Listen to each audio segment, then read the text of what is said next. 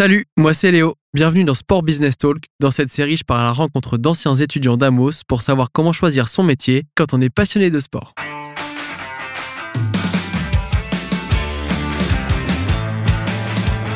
Aujourd'hui, je reçois Nathalie Dutch, chef de projet accréditation chez Paris 2024.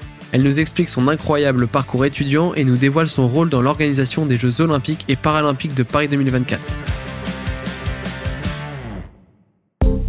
Une production Opal Studio. Bonjour Nathalie, merci d'avoir accepté euh, notre invitation. Est-ce que tu peux commencer par te présenter, toi et ton parcours depuis le lycée? Je m'appelle Nathalie, euh, j'ai aujourd'hui 26 euh, ans et moi, mon parcours depuis le lycée, déjà ce qui est intéressant, c'est que moi, en fait, j'ai toujours été très international, donc j'ai fait toute ma scolarité au lycée français de Bangkok, donc je pense que c'est intéressant de le noter. Et après le lycée, bah, j'ai décidé de venir faire mes études en France, mais je savais pas trop quoi faire. Donc je me suis retrouvé à Paris 6, donc euh, Jussieu, Sorbonne Université euh, Sciences, et euh, j'ai fait deux ans de sciences avant de complètement me réorienter euh, en événementiel sportif parce que je passais voilà trop de temps à être volontaire sur des événements. Après ça, voilà, donc je suis arrivé à Amos en B2 et, et j'ai fait quatre ans à Amos, voilà, au niveau des études. Ok, très bien. Et alors, qu'est-ce qui te passionne euh, dans le sport? Tu dis que tu faisais beaucoup de volontariat. Qu'est-ce que qu'est-ce que tu as pu faire comme première expérience avant de connaître Amos? Et qu'est-ce qui t'a fait connaître aussi l'école? Ouais, bah, euh, Écoute, moi, j'ai toujours fait beaucoup de sport euh, à l'école, tout ça. je suis passé par plusieurs différents sports. Dernièrement, c'est le rugby. Et mon premier événement, en fait, c'était le Paris Sevens, donc tournoi de rugby à 7 à Jean-Bouin c'est un circuit international, du coup, il y a toutes les équipes euh, internationales qui étaient là. Et puis, euh, c'était mon premier event et euh, j'étais en média et c'était trop bien. Et du coup, après, voilà, je suis resté à la FFR et puis j'ai aussi fait des matchs fin de la saison Racing, etc., sur des missions assez différentes. Du coup, je pense que en continuant mes études en sciences, je me suis rendu compte qu'en fait, enfin, j'étais aussi très active au sein de, de l'association sportive de la fac. on avait plus de 1000 adhérents, j'avais des salariés en dessous de moi et tout. Enfin, c'était un autre monde. Et je me suis rendu compte que bah, en fait, j'aimais bien mon stade sportif parce que je kiffais même si je dormais pas. et du coup, je me suis rendu compte que c'était peut-être mieux ça que d'être dans un labo. Donc voilà, c'est vraiment comme ça que, que je suis tombé là-dedans, du coup. Et pour Amos, bah, je devais me réorienter. J'avais validé une L1, mais pas une L2. C'était soit je restais en fac, en fac mais du coup, je devais aller en STAPS. Et clairement, moi, je voulais faire l'événementiel sportif et du management. Donc, euh, j'ai regardé un peu les différentes écoles et puis il y avait Amos. ok, ça marche. Donc, tu as rejoint en B2, tu as été jusqu'au master. Du coup, pendant ces 4 ans, tu as continué de faire euh, pas mal d'expériences. Est-ce que si tu pouvais nous en raconter justement une que tu as pu euh, vivre grâce à Amos et nous raconter pourquoi elle a été intéressante pour toi dans la suite euh, de ton parcours? Le truc, c'est que j'ai pas eu d'expérience directement avec Amos. C'est quand même un réseau que j'ai construit en dehors. Vraiment, tous les week-ends, j'étais sur un match. Enfin, je pense à la première saison qu'on a fait avec le Racing 92 à la Défense Arena voilà, j'étais coordinatrice au centre des opérations. voilà, j'étais tous les week-ends, j'avais, match, quoi. Mais sinon, grâce à Amos, quand même, euh, j'ai quand même pu rencontrer euh, pas mal de, d'enseignants et moi, j'ai fait le choix d'aller à Londres parce que voilà, enfin, comme je disais, je suis très international et du coup, j'ai fait mon master à Londres et on avait un moment le, le CEO de la Coupe du Monde de rugby à 13 et c'est quand même grâce à ça que voilà, j'ai pu faire mon stage de fin d'études là-bas et euh, c'est ça un peu qui a, lancé la suite de mon master. Mais, mais moi, je pense, voilà, vraiment le conseil, c'est commencer même en volontaire, mais juste euh, faites des choses. Parce que c'est comme ça que vous allez développer votre réseau et puis euh, gagner en expérience euh, vraiment sur, sur tous les fronts. Et alors, pour parler un petit peu de la, fin de, tes études, comment ça s'est passé pour toi? Tu étais en alternance, tu as fait un stage de fin d'études. Comment tu as réussi à, passer justement de ce statut d'étudiante à ce statut après de travailleuse, quoi, finalement. Ouais, c'est assez bizarre parce que euh, j'ai toujours bah, voilà, eu des missions par-ci par-là ou euh, des projets par-ci par-là, euh, des fois payés, des fois non payés. Mais non, moi j'ai fait le choix de faire le Global Sport Business Master, donc purement l'international, et ils avaient ouvert le M1 à Londres. Et à l'époque, c'était cours du soir. Donc moi en journée, j'étais en stage au lab, donc on était deux, au lab et on a pu développer un beau réseau quand même d'événements et de partenaires pour envoyer les étudiants faire des EP. Bon, après le Covid, on connaît.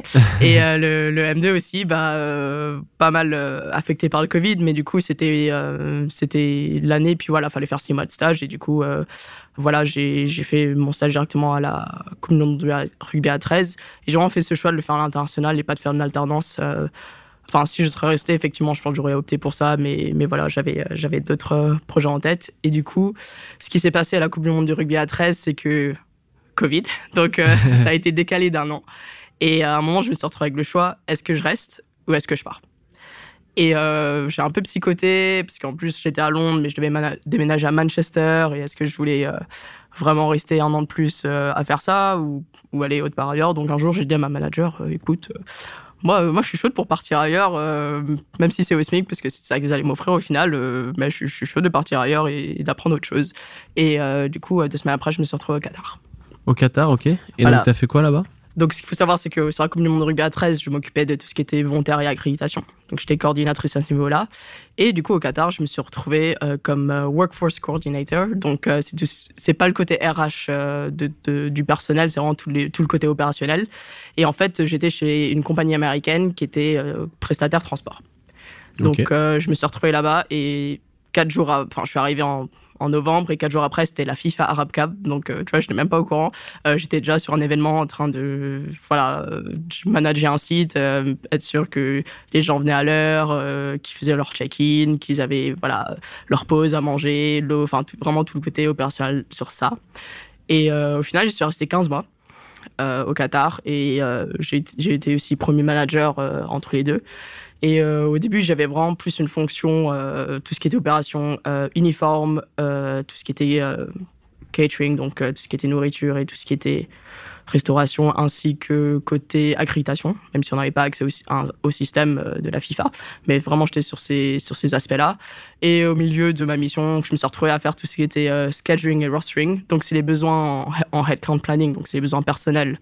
Savoir si tu as besoin de 10 personnes pour t'occuper d'un espace, bah, combien en réalité il faut de personnes pour, euh, pour quand même euh, leur jour de congé. Euh, donc faire tous ces calculs-là, donc on est arrivé à 3000 personnes.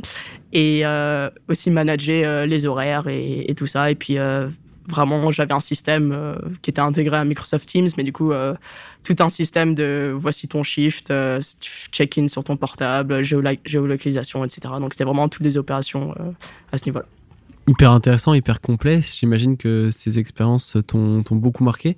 Et donc derrière, tu es parti, tu as fait autre chose. Et j'ai vu que tu avais pas mal d'expérience. Est-ce que tu peux faire rapidement un petit, une petite évolution jusqu'au poste que tu occupes aujourd'hui, qu'on va détailler plus en détail?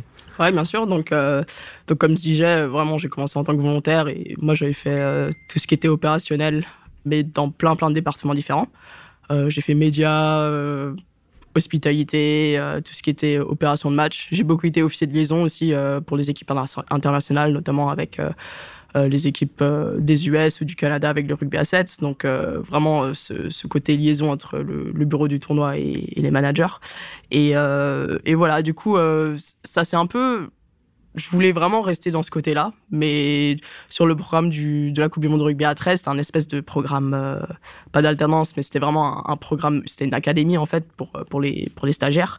Et euh, les postes de Team Services et, et Match-Ups euh, étaient déjà partis. Donc, je me suis retrouvé avec volontaire accréditation. Et moi, dans ma tête, de toute façon, c'était de toute façon, si c'est opérationnel, je peux faire n'importe quel département, enfin, je vais me débrouiller. Donc je me suis retrouvé là-dessus et comme euh, tout ce qui était recrutement de volontaires euh, pendant le Covid, euh, c'était intéressant aussi. Voilà, enfin, on, touche quand même à ces aspects un peu workforce. Mon, mon, profil collait pour ce poste au Qatar, même si c'était une compagnie de transport, alors que je connaissais absolument rien aux opérations de transport. ça, ça, collait bien et du coup, voilà, je me suis retrouvé là-dedans et puis. Et puis je suis resté en workforce au Qatar. Et juste après, je me suis retrouvé directement à la FIFA, du coup, sur la Coupe du Monde féminine à Sydney. Ok. Et là aussi, j'étais en workforce et euh, des missions assez différentes de ce que j'avais fait au Qatar, parce que là, du coup, je suis passé du côté Presta au côté euh, comité d'organisation. Et c'était tout ce qui était euh, plus workforce experience, donc vraiment être sûr que le staff FIFA avait tout, tout, ce dont ils avaient besoin pour bien mener leur boulot euh, donc voilà, toute l'expérience autour, euh, comme un parcours client dès que tu arrives, euh, enfin, même avant que tu, prennes l'avion pour l'Australie ou la Nouvelle-Zélande, qui est à l'autre bout du monde. vraiment, tout ce parcours-là jusqu'à ce que tu arrives sur, sur le territoire et jusqu'à la fin où tu pars. Donc voilà, plein d'étapes là-dessus. Donc voilà, ça s'est bien passé, mais c'était assez différent de ce que j'avais fait avant. Et là, aujourd'hui, je suis à Paris 2024 et encore rien à voir, mais je suis sur les opérations accréditation dans les villages olympiques. D'accord. Ok. Donc on va détailler tout ça. Juste avant, je... tu as fait énormément de choses à l'étranger, euh, tu as bougé partout, tu as eu des, postes dans des organisations assez euh, énormes. Comment justement tu t'es construit ce réseau et quels sont les, deux ou trois conseils que tu pourrais donner pour euh, justement euh, montrer comment on fait pour se construire un réseau et comment toi tu as fait justement. Bien sûr. Après, je trouve que l'événementiel par rapport à, d'autres domaines, c'est quand même plus simple parce qu'en fait, tout le monde se connaît. Et c'est ça qui est assez marrant parce que bah voilà, j'ai commencé la Coupe du Monde du rugby à 13 et j'avais des managers qui connaissaient des gens qui étaient au Qatar. Du coup, mon CV est passé de l'autre côté. Bon, après, j'ai passé tous les entretiens et tout, comme tout le monde, mais voilà, des fois, il suffit juste de ça. C'est vraiment de bouche à oreille. Et euh, après le Qatar, bah, ces personnes-là, y en a qui étaient directement en lien avec la FIFA. Ils avaient besoin de gens, ils savaient que j'étais dispo. C'est passé, etc. Et puis euh, là aussi, euh, Paris 2024, euh, bah, c'est une personne qui, donnait, qui a donné un ou deux cours à Amos, mais aussi qui était au Qatar. Donc tout le monde se connaît. Un conseil, c'est vraiment ne pas hésiter à, rencontrer les gens et surtout toujours rester un minimum en contact, mais au, moins sur des bonnes bases avec toutes les personnes et vraiment bosser dur en fait. Parce que c'est en bossant dur et en délivrant euh, tes missions euh, à bien que, je vais pas dire que tu te fais remarquer, mais qu'au final, on se souvient de toi. On se souvient de toi et puis on sait que voilà, il y a un événement par-ci ou par-là et il y a besoin d'un profil qui marche, enfin où tu colles bien, bah, on t'appelle direct en fait. Donc, euh, et c'est vraiment, c'est là pour avoir fait pas mal d'événements, tout le monde se connaît, mais vraiment. Donc, euh, ils auront tous bossé ensemble à Londres ou sur un autre event ou machin, donc c'est assez, euh, c'est assez marrant quand même. Donc le but, ouais, c'est vraiment de rentrer dans un réseau et essayer de, de, faire bonne impression pour se faire rappeler derrière. Quoi. E, exactement, et ça peut commencer dès, le stage. Mais voilà, le réseau, il, il, devient, il devient grand assez vite, donc même, même à l'international. Même à l'international. Ok, très bien. Alors aujourd'hui, tu es, chez Paris 2024. Ça fait combien de temps que tu es là-bas? Ça fait euh, tout pile un mois. Tout pile un mois, donc c'est tout récent. Est-ce que tu peux nous en dire un petit peu plus sur tes missions? Qu'est-ce que tu fais euh, globalement au jour le jour, dès maintenant et jusqu'à euh, l'événement et ce que tu feras le jour J? Je ne sais pas du coup si, si c'est clair pour tout le monde ce que c'est une accréditation, mais du coup voilà, c'est un, un espèce de passe qui te permet de t'identifier, mais aussi d'avoir certaines zones d'accès. Mais ce qui est intéressant à savoir, c'est que sur les, sur les Jeux olympiques et paralympiques, l'accréditation devient un outil euh, assez différent des autres événements, dans le sens où euh, c'est presque un visa. Par exemple, pour les athlètes, s'ils sont qualifiés, on va leur envoyer ce qu'on appelle une pré-valide card, euh, directement chez eux. Et une fois qu'ils arrivent dans le territoire français, ils doivent valider cette, cette carte, en fait. Et c'est comme une accréditation, mais qui n'est pas complète. Et une fois qu'ils arrivent, ils la valident. On fait tout ce qui est lamination, tout ça, et ça devient une vraie accréditation. Mais euh, du coup, moi, vraiment, sur, sur le village olympique, j'ai vraiment deux sites. Donc, j'ai un site qui est dans le Team Processing Center, où c'est justement ces opérations de. Il y a des équipes qui arrivent, euh, il y a des athlètes qui arrivent et doivent valider leur accréditation et ils passent par là. Ou s'ils ont des soucis d'accréditation, bah, ils passent par ce centre-là. Et j'ai aussi euh, un autre centre qui est plus pour la workforce, donc c'est tous les prestataires et tous les staffs. Et là, euh, je, je n'imprime pas d'accréditation pour eux, mais s'ils ont des soucis ou quoi que ce soit, bah, ils passent par là. Maintenant, euh, sur les villages olympiques, il y a effectivement le très grand cas Saint-Denis, mais je m'occupe aussi de Lille, Châteauroux, Marseille et Tahiti. Et en fonction des sites, euh, voilà, les opérations dont je viens de parler sont un peu différentes. Maintenant, moi, je m'occupe vraiment de tout ce qui est opérationnel, donc sur les sites. C'est moi, je, ne sais pas faire, enfin, du moins, c'est notre équipe qui s'occupe de tout ce qui est. Euh, moi, je suis en contact avec les CNO, CNP, machin. Voilà, moi, je fais pas du tout ça. C'est notre équipe Games Family qui est en contact avec avec ces comités qui vont s'occuper de, euh, captation de données, etc., et puis traitement de données, et résolution en fait de, des, problèmes dans le système. Moi, c'est vraiment être sûr que euh, voilà, les horaires, les, horaires d'ouverture, euh, tous les guichets sont OP, s'il y a des soucis de matériel ou des choses comme ça, voilà, c'est vraiment le côté opérationnel et un peu presque comme management de site. Donc toi, globalement, si on, si on résume un petit peu, c'est tu vas t'occuper de quelle accréditation a accès à où, à quel moment? Ouais, de toute façon, c'est les, les, jeux, c'est quand même très codifié. Donc, euh, tout ce qui est zone d'accès et tout, euh, c'est un manuel et on, le suit. Mais moi, c'est plus, voilà, j'ai deux centres, principalement dans les villages, et c'est vraiment juste les opérations de ces deux centres. Être sûr que, voilà, s'il y a 500 euh, athlètes qui passent pour valider leur accred pour qu'ils puissent entrer dans le village, bah, que ces centres soient opérationnels, en fait. Ok, d'accord, très bien. J'ai bien compris et, je pense que, ceux qui nous écoutent aussi. Et justement, ce service euh, dont tu parles qui t'accompagne parce que j'imagine que tu es loin d'être seul euh, à faire tout ça. Comment il est structuré? Comment ça fonctionne euh, au jour le jour dans une organisation comme Paris 2024 euh, Paris 2024, c'est quand même très grand. Là, aujourd'hui, on est 2000. je pense qu'on va arriver à 4000 d'ici les Jeux en paid staff, donc même pas tout ce qui est côté Presta. Et en accréditation, il y a vraiment plusieurs pôles. Donc, il y a un pôle transverse qui s'occupe un peu de tout, le côté projet et intégration de tous les autres pôles. Il y a un pôle système qui s'occupe vraiment du système euh, d'accréditation. Euh, et le système d'accréditation, c'est en lien avec euh, Atos, qui est un des partenaires des jeux. Il y a un pôle qui s'appelle Workforce, à ne pas confondre avec ce que moi je faisais avant Workforce. C'est vraiment du coup côté client, par exemple voilà, il y a Coca-Cola qui a besoin des accréditations pour X sites.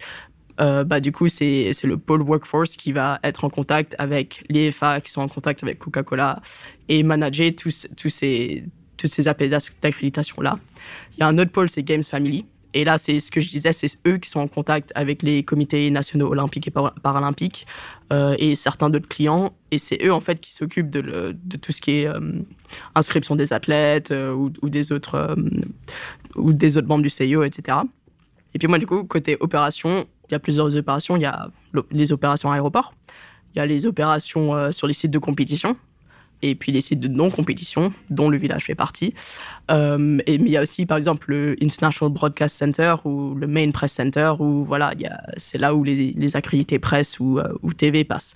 Donc, c'est assez complexe, c'est très grand et il y a que moi pour les villages avec ma manager. Euh, du coup, euh, euh, ça fait pas mal de sites, mais voilà un peu en, gros à quoi ressemble la, la FA Cred.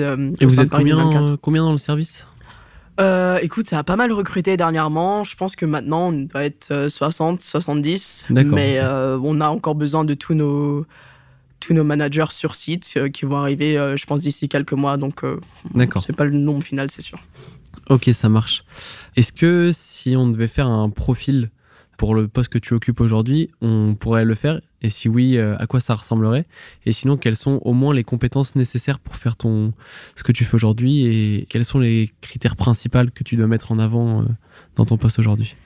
Question assez difficile parce que quand j'y pense en accré, il y a quand même beaucoup de profils différents. Mais euh, voilà, je ne suis pas non plus une experte en accréditation, mais je sais faire des opérations. Donc moi, euh, si euh, tu sais suivre un plan opérationnel ou un plan opérationnel, bah tu peux potentiellement en fait faire n'importe quelle mission en opération. Après, euh, la langue ça aide. C'est une équipe très internationale. moi voilà, j'ai des collègues qui ne parlent pas français, donc je pense surtout sur un événement international comme ça, de toute façon l'anglais c'est minimum obligatoire. Puis toujours avoir des skills enfin Excel, euh, enfin on connaît. Les basiques. Euh, basique, Excel, PowerPoint, euh, ça c'est vraiment obligatoire. savoir faire des rapports. ça c'est tout le côté planification. Après voilà, on, a beaucoup de réunions et on rencontre beaucoup d'autres FA, donc c'est aussi avoir ce relationnel, je pense, qui est assez important pas avoir peur d'aller vers les autres, et, etc. Et je pense que c'est bien aussi de vouloir s'intéresser aux opérations des autres FA. Parce que voilà, moi je travaille au village olympique mais c'est très très proche des opérations de transport et des opérations de AND qui sont arrivées et départ. Parce que du coup je dois tout le temps être en lien avec eux et je dois aussi être tout le temps en lien avec l'aéroport. Parce que si on me dit que voilà il y a la délégation américaine qui arrive à Charles de Gaulle ils vont être euh, au village olympique euh, je sais pas dans une heure. Mais qu'il y a que la moitié qu'on pu valider à l'aéroport et que l'autre moitié elle doit valider chez moi bah c'est être sûr que, que tout le monde est au courant et que dès qu'ils arrivent euh, qu'ils aient la meilleure expérience possible. Donc donc je pense qu'il euh, y a ce côté-là aussi. Euh, donc ça, c'est vraiment le côté planning. Et après, je pense euh, sur le côté opérationnel, vraiment, il n'y a rien d'autre à faire que de bosser sur des événements pour avoir cette expérience opérationnelle, en fait. C'est vraiment suivre ta DRS, donc ta daily run sheet. Tu as tout un plan de comment, du, du de la journée, mais après, voilà, savoir gérer face aux imprévus et savoir vers qui te tourner et être bon en communication là-dessus. Mais ça, c'est du terrain. Donc, euh, l'expérience, il faut, vraiment euh, la faire, enfin, l'apprendre où tu peux. Quoi. Ça marche. Et alors, euh, peut-être une question que tu n'as peut-être pas réfléchi pour l'instant, et, et ce serait normal. Comment tu envisages du coup l'après Paris 2024 Parce qu'on sait que c'est un événement qui aura lieu qu'une fois, c'est pas un événement qui revient tous les ans. Est-ce que tu as déjà une idée de ce que tu as envie de faire après ou pas du tout? Alors, euh, c'est toujours une question intéressante et je sais que c'est quand même un, gros sujet euh, à Paris 2024 sur euh, qu'est-ce qu'on qu'est-ce qu'on fait après les Jeux. Et en fait, moi, du coup, vu que j'ai fait pas mal de gros events, je, je connais. Donc c'est pas vraiment inconnu pour moi, donc j'ai pas trop cette appréhension. Euh, moi, honnêtement, euh, si tu me demandes qu'est-ce que je fais après les jeux, moi, je prends une pause. Parce que je t'avoue que depuis le master, j'ai tout enchaîné. J'ai enchaîné euh, Coupe du monde de la 13, Coupe du monde des gars au foot, Coupe du monde des filles au foot. J'ai besoin d'une pause après les JO. Donc, j'espère prendre au moins trois mois. Mais sinon, non, je ne sais pas encore si, si j'ai envie de rebondir et faire un autre event, plus ou moins grand, ou, ou si je veux peut-être trouver un truc un peu plus stable dans une FIDE ou un club mais toujours avec ce côté voyage parce que je pense que j'ai un peu la bougeotte quand même donc euh, ce serait bien de, de voyager par-ci par-là mais mais voilà après non j'ai pas j'ai pas spécialement de de plan pour le moment mais je pense toujours dans l'event et, dans l'opérationnel parce que j'ai fait un peu d'émissions de com et de marketing euh, dans le passé tu vois mais moi mon truc c'est vraiment l'événementiel euh, sur le terrain donc plutôt l'opérationnel pur et dur c'est ça. Ça marche. Et euh, depuis le master, t'as pas arrêté. Est-ce que justement ton expérience à Amos t'a permis de retrouver aussi du monde? Est-ce que parfois la relation entre anciens Amosiens permet de créer quelque chose de une confiance aussi plus rapide Est-ce que tu as eu l'occasion d'avoir des anecdotes avec d'anciens élèves euh, que tu as pu rencontrer sur ton parcours? Oui, bien sûr. Enfin, après, euh, à l'international, c'est quand même un peu plus compliqué dans le sens où voilà, j'ai pas toute la promo qui est venue avec moi au Qatar ou, à, Sydney, tu vois. Mais euh, non, non, il y en a quelques-uns qui sont venus me visiter, donc ils ont, ils ont pu aussi euh, avoir un peu cette expérience euh, de voir où je, enfin, où je travaillais, où je vivais. Mais sinon, oui, effectivement, à Paris 2024, il y a plein d'anciens Amosiens et, et, voilà, il y a des têtes qu'on croise et, et ça fait toujours plaisir, ça c'est sûr. Trop bien. Et alors, la dernière question assez personnelle et en même temps importante. Quels sont, toi, finalement, tes, objectifs euh, à plutôt long terme, euh, personnel et professionnel surtout? Où est-ce que tu te vois dans 5 ans, dans 10 ans? Ah, C'est toujours la question piège, ça. Euh, honnêtement, je ne sais pas encore. Si tu me dis de choisir un seul département ou une seule FA pour un événement sportif, je ne sais pas si je suis capable de te dire. Parce que workforce, c'est bien, accréditation, c'est bien, tout ce qui est vraiment plus proche du terrain sport, genre match opération ou euh, team services, j'adore aussi. Donc, euh, j'ai pas de réponse pour ça. Donc, euh, moi, je dis on verra où, où les, opportunités m'emmènent. Après, voilà, enfin, mon objectif, c'est. J'ai pas non plus envie de devenir directeur ou CEO directement. Donc, pourquoi pas vraiment prendre des postes toujours avec une certaine responsabilité opérationnellement et peu importe l'event ou, ou l'organisation. Une, chose est sûre, c'est que tu resteras dans l'événementiel. Oui, ça, il n'y a pas de doute. Très bien. Bah, en tout cas, merci beaucoup euh, pour le temps que tu nous as accordé. Et puis, on te souhaite euh, bon courage pour toutes tes missions qui vont arriver. merci.